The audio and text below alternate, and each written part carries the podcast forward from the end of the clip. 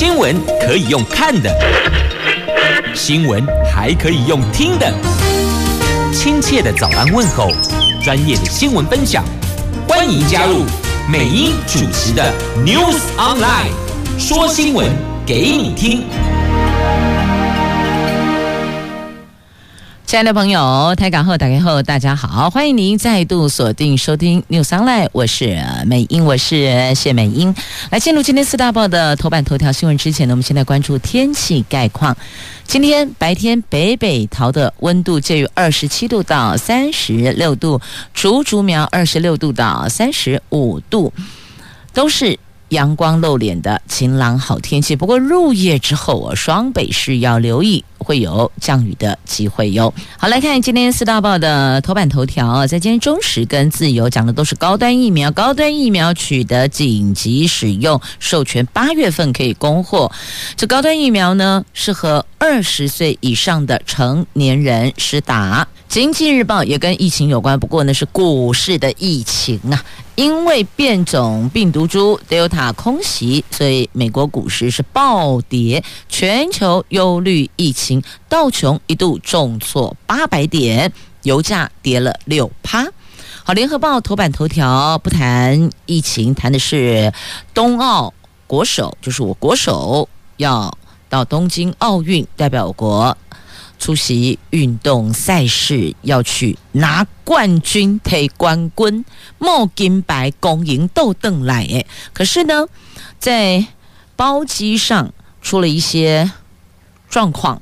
这国手搭乘经济舱，可是随团的行政人员却搭乘商务舱。那他们说这个是防疫考量，所以呢要把距离拉开来。但是呢，因为之前蔡总统跟苏院长都曾经承诺要让国手有最舒适的乘坐空间，好好的养精蓄锐，蓄含他们的能量。为国争光啊！那据说这有国手过去出国比赛，也都是搭乘商务舱。那这次呢，坐在经济舱确实比较 K 一些些哦。那也有在 IG 披露搭乘经济舱的经验，然后说想念长荣商务舱啊。好，这事儿总统跟院长出来道歉了，所以到底是谁做这项决定的，那是否还有其他可以再调整跟讨论的空间？如果说是防疫考量的话，那这一架飞机六十八个人搭乘，那到底该怎么安排会比较妥当呢？的确，第一视觉就第一这个社会舆论呢，这观瞻不好。所以，因为你是随团的这些官员们、行政人员们去搭商务舱，把选手全部留在经济舱。好，这个可以讨论。好，这是在今天联合报的头版头条的新闻。来，我们逐一关注详细的新闻内容。当然，先来看的就是疫苗的部分。高端疫苗即将来了，因为他们取得了紧急使用授权，就是 EUA。指挥中心昨天宣布，高端疫苗已经获得了食药署通过紧急使用授权，那卫福部核准专案制造。防疫指挥官陈时中说，高端疫苗最快八月中旬就能够少量供货，打到国人身上。但是否能够纳入国内公费疫苗接种，这必须要经过传染病防治咨询会预防接种组开会讨论。未来如果开放，就提供二十岁以上的成人接种。这两剂疫苗之间必须要间隔二十八天，要间隔四周啊。那高端是全球第一支。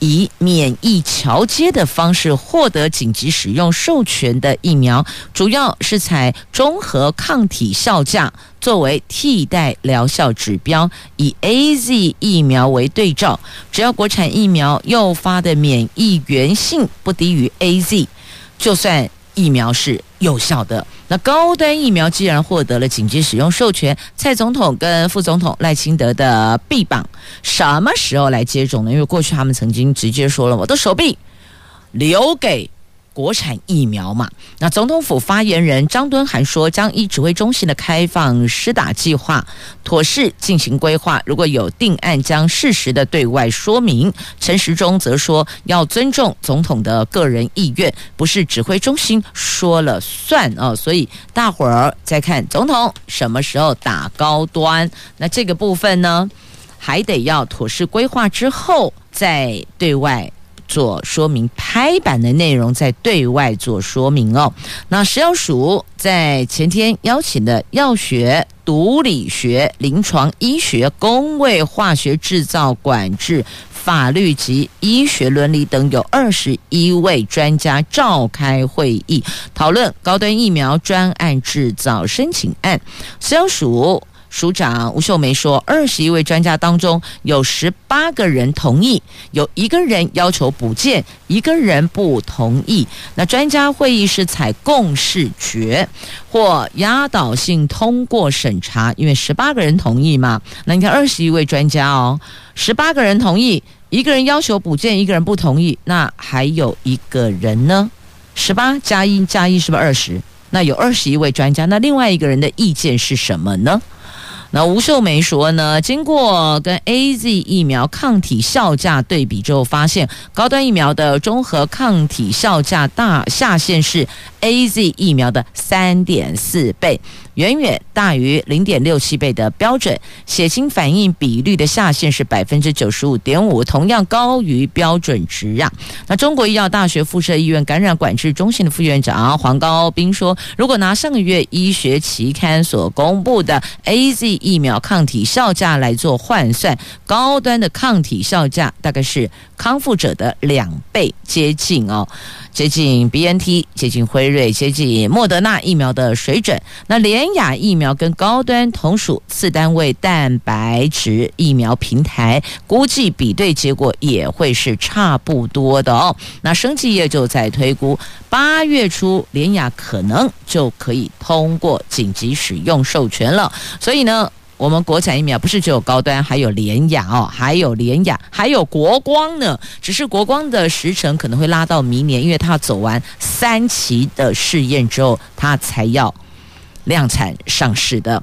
好，那有民众就担心哦，食药署核准高端后，要求在一年内检送疫苗的保护效益分析报告，这个是要让我国人充当第三期试验的免费受试者吗？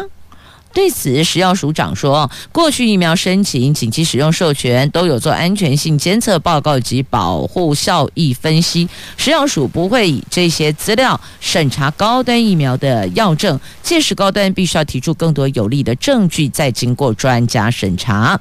那高端疫苗获准另一家国产疫苗联亚，生技业就推估八月初应该是可以取得的哦。那到底是不是能够取得呢？指挥官说呢，已经在积极审查当中，所以他也没有松口说会还是不会，yes or no，只说呢在积极审查中，但审查中不代表一定就会审核通过，也许有可能要要求补件呐，也许有可能要再做说明啊，也许也许也许有很多的也许哦。那目前呢，知道的是高端已经取得了。紧急使用授权，那二十岁以上的成年人适合施打，换言之，就是这未成年的青少年跟年纪更轻的孩子们是不适用的，不适合的哦。那八月份开始少量供应，好，这个是有关高端疫苗的部分，追追追追，要赶紧把疫苗追到啊！国人得施打疫苗才能产生保护力呢。那我们要的。是有保护力的疫苗，是不对身体会产生伤害的疫苗。好，接着来看《经济日报》的头版头条的新闻，这股市的疫情空袭呀，因为变种病毒 Delta 造成美国股市暴跌，道琼一度重挫八百点，现在全球都忧虑疫情的变化。这具有高传染力的 Delta 变种病毒持续在多国肆虐，美国、欧洲、澳洲、南韩、新加坡、印尼等地确诊病例持续攀升，引发了全球复苏前景的忧虑。全球股市十九号盘中应声重挫，美股早盘大跌了有八百点，欧股跌了有两趴百分之二，国际油价大跌六趴，布兰登油价跌破七十美元呢。道琼工业指数在十九号早盘重挫八百四十二点，跌幅达到百分之二点四，标普五百指数下跌了百分之一点八。纳斯达克综合指数下跌了百分之一点七，经济重启概念股是最大输家，皇家、加勒比国际邮轮还有联合航空的股价都跌了有四趴百分之四呢，而且外资大卖台股四百二十四亿呀，昨天。外资大逃杀是今年第四大卖超金额，四百二十四亿。加权指数中场下跌一百零六点，收在一。一万七天一万七千七百八十九点。由于新冠变种病毒在亚洲蔓延，避险情绪升温了。外资昨天汇出了九亿美元，新台币中场贬值四点七分，收在二十八点零五二元。那汇市爆出了十九亿美元的成交巨量啊！好，这个就提供给购买相关产品的朋友们做参考了。如果有在股市进出，股汇市有在购买商品的，是不是觉得现在心里特害怕、特忐忑呢？接着我们来关注《联合报》的头版头条的详细新闻内容。这一则新闻在今天的《自由时报》还有《中国时报》都有图文呢、哦。这个是国手要出国参加冬奥的比赛，但是呢，这个包机的部分呢出了些状况。我国东京奥运代表团昨天搭乘华航包机出征，不过因为防疫考量，全数的教练跟选手被安排搭乘经济舱，相关的行政人员却搭乘商务舱，不但引发朝野立委强烈抨击，包括蔡总统及苏院长都。道歉也表示遗憾。苏院长说，行政人员思虑显然有不周延，他要向所有奥运代表团的选手致歉，后续会请教育部提检讨报告，追究该追究的责任。那教育部长潘文忠跟体育署长张少熙也举行记者会，鞠躬向代表团的国手致歉。政府曾经有过承诺，参加重要国际赛事的选手和教练以搭乘商务舱为原则，可是这个承诺却跳票了。我国的羽球球后戴资颖在 IG 披露搭乘经济舱，还留下想念长荣商务舱的心情。那戴爸也说有一种被骗的感觉哦，本来政府不是这么说的啦。那蔡总统昨天晚上在脸书 po 文道歉，他说：“我本来以为我可以再一次帮选手们好好打气，预祝大家旗开得胜，没想到为了落实防疫。”让选手们获得更充分照顾的包机，在座位的分配上却没有妥善安排，选手们不但无法和过去一样搭乘商务舱，事先也没有得到完整的资讯。我认为这样实在不够细心和贴心，让代表台湾拼战的选手们感受不舒服，非常遗憾。那苏院长也说了，奥运的主角是选手，不是陪同的官员呢。你真是主客易位了哦！这让奥运选手搭乘包机的目的，就是为了要让选手有更好的照顾跟协助，如今却发生。让相关的行政人员搭乘商务舱，而选手搭乘经济舱，这思虑显然不够周延。他除了打电话给世界球后戴资颖，向他说声对不起，也请体育署向所有选手转达政府的歉意，并要求教育部长潘文忠确实督导体育署全力照顾国手，让他们全心投入赛事，无后顾之忧啊。那冬奥二十三号要登场，中华代表团组团人员昨天从松山机场启程，一行一百三十四个人搭乘华航包机到东京羽田，全体筛检都是阴性，晚上顺利入住选手村跟住宿地点，为即将到来的二十三号登场的赛事做最后的准备呀。那中华代表团今年冬奥在十八种运动取得六十八张席位。是扣除棒球、垒球等团队竞赛之后的史上最大团，加上教练团、医疗团队跟团本部人员等等，组成了一百七十九人的代表团，分为五梯次出征。昨天包括羽球、射击、射箭、桌球、柔道、跆拳道、游泳、拳击、体操、划船跟轻艇队等都搭乘包机出发呢。那中华代表团奥运最好的成绩。是在二零零四年的雅典奥运的。两金两银一铜，那上一届里约奥运是拿一金两铜，体育署保守的喊出超越上届的目标。那么以今年国手实力来看，更有机会缔造史上最佳成绩呢。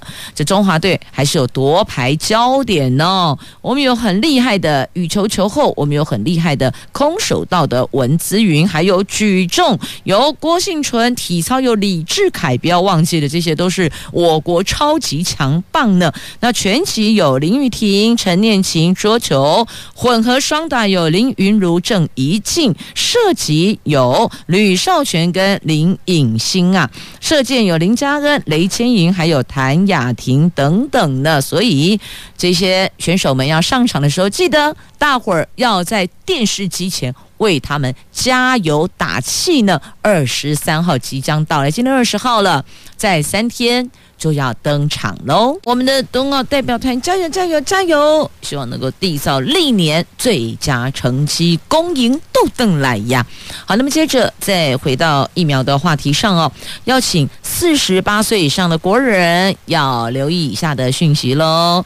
今天起可以预约了，四十八岁以上的国人，之前第十顺位是五十岁以上，对吧？那现在往下降两岁，四十八岁，疫苗登记跟预。预约平台第三轮意愿登记，在昨天中午十二点结算了，总共有超过八百八十六万人完成登记。指挥中心说，符合第六类、第八类、第九类、第十类，以及是呃，以及还有这个是四十八岁以上的民众。大概有一百七十万人会从今天起收到简讯通知，就可以预约接种。施打期间是七月二十三号到二十九号哦。那第三轮的意愿登记首波结算有八百八十六万人登记，其中 AZ 四十一万人，莫德纳三百九十一万人。同时登记两者都可以接受的有四百五十四万人，是最多的，超过了半数。而从七月十一号到现在。重新选择愿意打 AZ，增加有一百三十六万人。因为想想哦，再往下等一个月，是否真的能够如期莫德纳到货，也还未可知。那现在如果 AZ，也有人说的也挺有道理的哦。那 OK 的话。就先打吧，先打来着，身体先有保护力嘛。这这么说也是可以思考的。所以呢，如果您原来是勾选莫德纳的，还有思考重新选择的机会，就是上平台去了哦。那。因为从七月十一号到现在，重新选择的国人有一百三十六万人，哦，做一个调整。那现在所有的疫苗都得要看到货量，每个礼拜二会发送简讯。那接下来八月份还有高端，如果诚如今天在媒体头版版面所做的新闻报道哦，因为他们已经取得了 EUA 紧急使用授权，八月份开始就可以少量的供货提供给国。人来接种，所以八月有目前看来哦，那如果有莫德纳可以如期到货的话，假设哦是八月的话，那就莫德纳 AZ 跟高端可以选择。那另外 BNT 的部分呢，因为还在走流程哦，最快印象中记得之前是说最快好像是要九月底十月初，对吧？哦，所以这大概是以上几款不同厂牌的疫苗，现在抓出来可能顺利的话会。到台湾的时间点哦，您自个儿再琢磨琢磨。那四十八岁以上的朋友，今天可以预约了。那记得要预约哦。那么上平台登记完毕，在发送之前再检查一下您的健保卡，还有您预约接种的疫苗的厂牌，还有地点，你再 review。确定没有问题了，再发送平台。好，这是提醒大家啊，这疫苗五组五波比啦。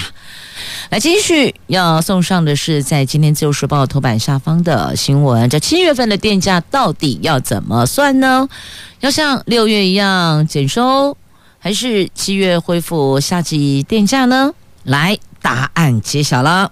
继六月份的夏季电价免收后，七月也将拍板免收。据了解，目前估算台电将再吸收二十五亿元，但首占家户用电量两成的部分豪宅用户将被排除。台电说，部分豪宅用户月用电量高达数千度，诶，如果能够排除，对节电及削减尖峰是会有很大帮助的。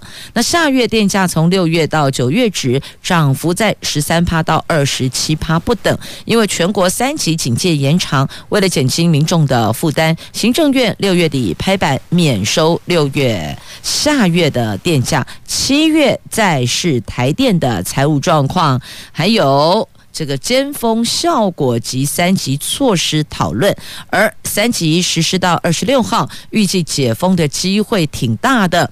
那传出行政院将在二十二号决定七月份的下月电价免收，但是呢要排富排除豪宅用户，因为部分的豪宅的用电量达数千度呢。哇，你是得可以讲穷西宝啊？为什么用电这么多呀？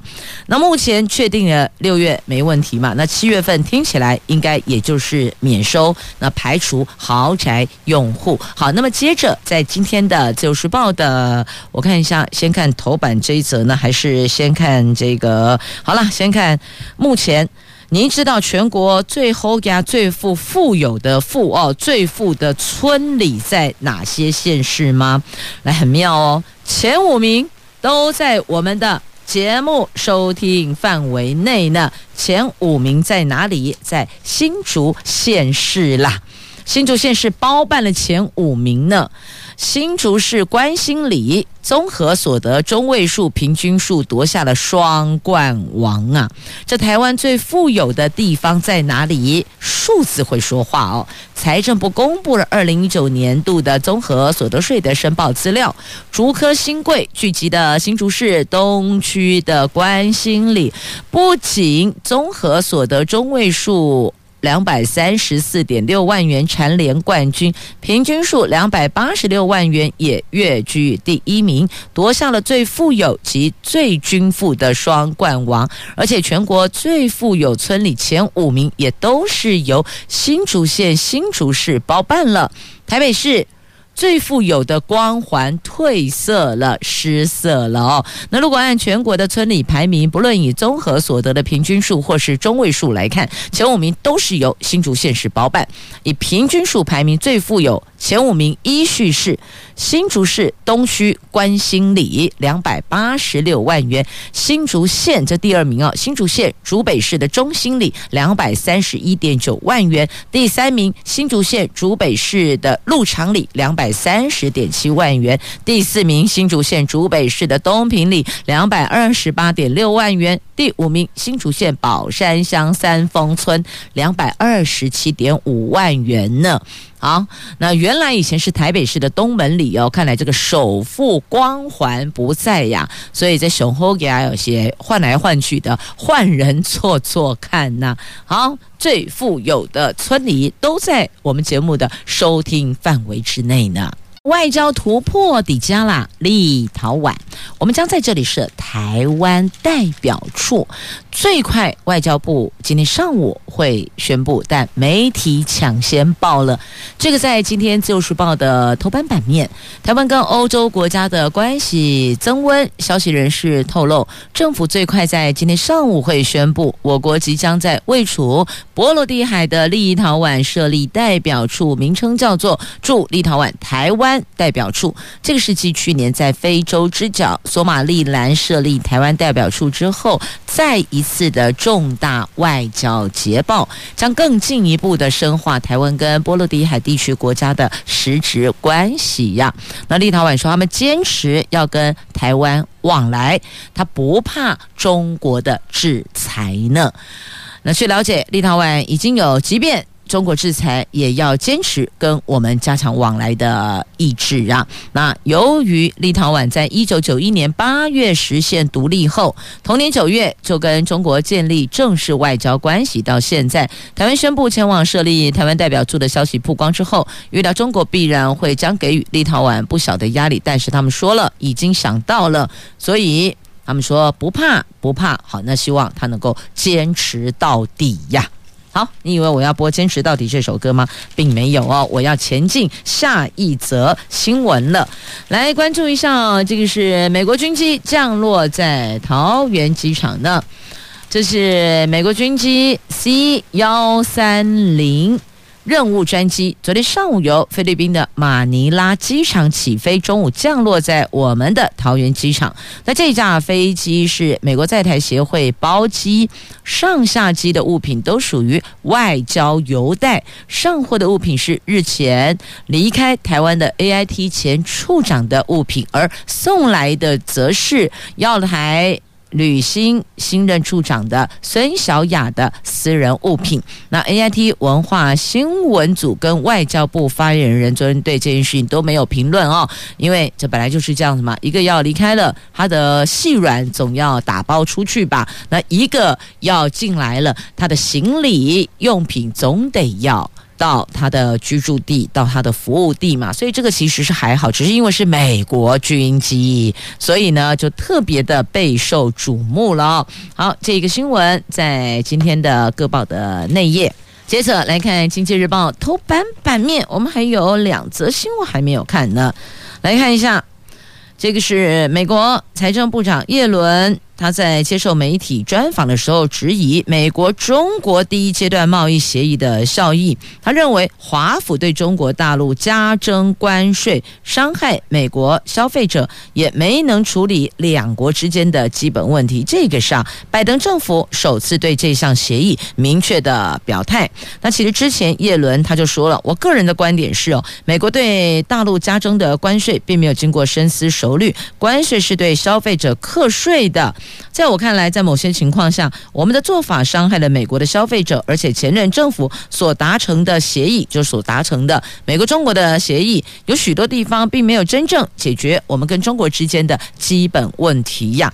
而值得留意的是呢，根据第一阶段贸易协议，美国中国高层官员夏季就夏天将评估。第一阶段协议的进展，而且协议内容要求中国大陆必须要停止强迫外国企业把技术转让给大陆企业，使拜登政府的态度备受关注。而美国贸易代表戴琪到现在对这项协议也没有多所琢磨，反而都是在强调拜登政府仍在发展自己的。对陆政策，所以这其实有时候就是丢一个警语给对岸啊，你们去思考思考，我们还在演你哦，我们还在这个。盘算我们的对策是什么，所以都还是可以调整的。不过你的态度是什么？你的做法是什么？你会影响我？他大概要传递的就是这个讯息哦。要不然一般来讲哦，都马是拍板定案之后，直接透过官方平台对外发布，不是这样子吗？啊，怎么会现在由媒体来透露，而且还特别强调哦，还在发展阶段？所以这都是可以调整的，等于是哦，丢讯息的实质意义是比较大的哦。那再来，同样在今天的这个《经济日报》头版哦，也有报道哦，这美国、中国两边在打人才的角力战，在争夺人才呀。的确，人才是宝，谁拥有人才，谁。就可以当大哥。好，再继续呢来看中小企业疫情大调查，业界认为纾困政策的帮助还是很有限的，有八成的业者营收都衰退了。因为疫情，中小企业首当其冲，尤其五月十九号全国进入三级警戒，更让许多的中小企业陷入生存的困境。经根据民调，这是经济日报自己做的最新民调，有高达八成的中小企业因为疫情造成营收减少，针对政府的纾困政策。有将近九成的业者都认为没有帮助，亦或者觉得呢这一块的帮助是有限的哦。原因就是门槛太高，不符合条件的很多。那再讲的通俗一点呢，其实也就是这个跨屋，但是你不一定假屋啦。安内有了解不？是有，但是呢，我们可能要么某一项资格。不到位，不吗？就是门槛跨不过去呀、所以还是一样陷入困境中呢。我们接着来关注这两天备受注目的陈正文事件呐。这个州官可以放火，百姓不能点灯吗？这处 villa 违规群聚，屏东县政府函送十五个人，可是这个。备受关注的陈正文，他喊冤，他说他只有入住，没有吃火锅趴，可是还是罚十万呐、这当天入住这处 villa 的名单，包括稍早请辞的前行政院南部服务中心的执行长陈正文。屏东县政府十九号根据当天晚上没有勾选房内晚餐的房客，提交了十五个人举发名单，依法各罚十万元。名单中。传出了包含陈正文夫妻在内呢，但是他们强调，当天晚上是和妻小在另外一个地方独立空间用餐，保证没有违规参加火锅趴。那屏东县政府呢，他怎么去领这个惩处名单的哦？他就是以没有勾选房内用晚餐的房客，那其他的。就通通都开罚了。那陈正文夫妻的确没有勾选房内用晚餐。那请问你的晚餐在哪里吃呢？屏东县府就依这个作为根据开罚十万元。但是他们喊冤，他们说在另外一个地方独立空间用餐呢、好啦，这事儿的真相哦，你会发现很多事情只要沾惹政治，真相似乎有的时候就不是在我们。一般常态认知中的排序第一了，我们都觉得说真相最重要，但凡是碰上了政治，真相似乎就没有那么重要。到底是不是真的已经不重要了？因为舆论踏伐，社会观瞻很差呀，而且这个也引爆了，这是绿营内部的派系角力，因为很多事情。如果不是有内部人把讯息出去，请问啊，当天就这些人去，消息从而从什么地方出去的？从何而出呢？所以说了半天，很多时候都是墙内自家人在角力啦。因为陈正文这个执行长的位子哦，是个肥缺，有人觊觎，所以。不把他请走，这位子怎么空得出来呢？那也有可能是派系角力哦，因为他是陈其迈的人马呀。好，这沾惹政治的事情，听到这就好了，不要再深入了。我们要深入了解的是教育，来看看开学后。孩子们该怎么上课呢？台北市要走线上线下混合教学。什么叫做线上线下混合教学？就譬如说，一般二十五个人来说好了，有五个人到学校上课，有二十个人居家学习，这个叫做混合教学、混合上课。可是呢，科批的这个做法让老师跟家长超崩溃的哦。他是主张这么做。呃，五成到校，五成居家，好了。那八月十号前会定调，可是目前看来，新北市没有要跟进哦。这疫情渐渐趋于和缓，但是哦，接下九月开学是不是能够解封？目前未知。台北市长柯文哲日前抛出了线上线下混合班的构想，那到时候只有少数学生可以到学校上课，其他的还是维持在家里的线上学习。这消息出来引发反弹，不仅家长崩溃，老师也抱怨：我们又不是神力女超人。那新北市教育局说，会议地区疫情是状况规划多元模式教学，但目前台北市的做法，他们不跟进哦，目前不会跟进台北市啦。那因为新北的行政区哦蛮大的，有偏乡有都会，城乡差距挺大的，他们会并用实体授课、分流授课这些多元模式，然后。滚动式调整，哇！大伙儿这句话真好用，滚动式调整，滚动式检讨，是吧？那教育部则还没有提出全国性教学建议或是指引，只说会按疫情做规划。好，那届时就看怎么个规划法，但是也得提前告知哦，因为老师要备课啊。还有，如果孩子们要到教室实体上课的话，那个教室的清洁、打扫、消毒也是得到位的哦，可不能够要开学前两天才说啊，那维护了了啦，要提前告知呀。好，那么再继续我们要送上的这一则新闻，来我看看刚刚把它放到哪里去了。好，来这个法官。竟然相信相信这个民众网购大麻是为了要帮助入眠，因为有睡眠障碍哦，所以只是自己要用的。那法官相信了，相信的原因是因为这个只有百余公克，量很少很少哦，那只供自己使用，算起来。可能性是有的，所以法官相信了。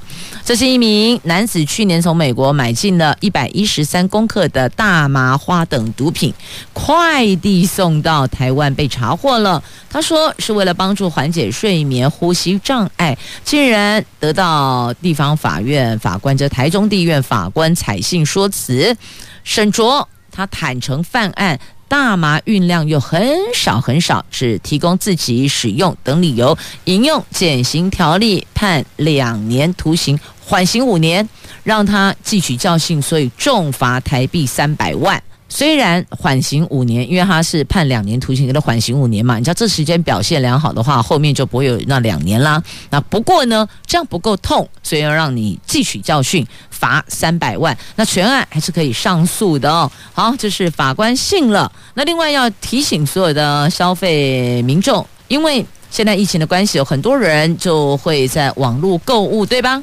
那最近传出了多起的网络购物的诈骗。这么说好了啊，诈骗有大概两种模式哦。第一种模式就是你汇了款，东西根本没有收到。那第二种模式呢，是货到交款，你觉得诶，这个比较安全，那么我就货到付款，至少我一手付钱一手拿货嘛，这感觉比较安心。但这还存在着一种风险哦。这什么样的诈骗呢？就是你其实在网络上网站上所看到的内容，它。并不是这个内容，呃，它所指的生产地，或是我们讲这样好了，讲说，呃，这个食材好了哦，那就是农场好了啊。我举个例子了哦，那你可能看到是这个叫做亚洲农场好了，那广告抛出来都是亚洲农场啊，可能有看到了这亚洲的这个农场的负责人呢，跟这农委会的这主委啊有合照，亦或者有颁奖啊。好，那事实上真的有亚洲农场，真的有获奖，但问题是。你下单订货的商品并不是从这里出来的，是另外别人去拿他们农场的资料，但是呢，并不是他们农场所种植出来的。这样了解了吗？哎，最近这两三年来的确有这样的一个诈骗，那因为疫情期间，反而这样的诈骗就更多了哦。那你可能会问说啊，这样子警察背背不办吗？当然会办啦，只是因为这些网站架设在海外，在国外，你说要查办要他下架，没那么快，也没那么容易，所以只好回到消费者身上了。如果您假设在网络上看到了某些产品是你想购买的，那你也看到了哦，是这一家的，那要不要在下单订货之前，你再确认这一家农场有没有在这个平台上，或是跟某些业者合作销售他们家的产品呢？以避免你也许买，假设今天讲好了，我买这个手机。好了，我买这个品牌的手机，那结果是地下工厂做的，这样你了解了吗？那个品质有差异，那万一是吃进肚子里的东西的话哦，那会有农药残留的问题、药剂的问题等等很多健康上影响的问题。所以呢，下单之前我们再查证一下，自己去搜寻资料，找到这一处农场。询问是不是有这样的产品在这个平台上委托其他公司代理销售呢？只要确认这一点就可以了。好，这个是提醒大家，因为最近听闻比较多，所以只好回到消费者的身上，我们自个盯紧一些些啦。接着再送上的讯息是跟台风哦，这烟花有关的。它今天要变大了，它变中台，明天会发海上警报，因为它的路径昨天稍稍北偏了，中心位置目前预估可能会从台湾北部的海面通过暴风圈，到时候会覆盖。多大范围的台湾陆地，这个还要观察它接下来的路径的走向。估计后天礼拜四到礼拜六是最靠近台湾的，将会为台湾的北部跟东北部带来比较大的雨势哦。所以呢，提醒大家要做好防台，背着来就不怕它。届时如果路径对我们有影响，至少我们做了比较大的一个防护嘛。也、谢谢朋友们收听今天的节目，我是美英，我是谢美英，祝福您健康平安，我们明天见了。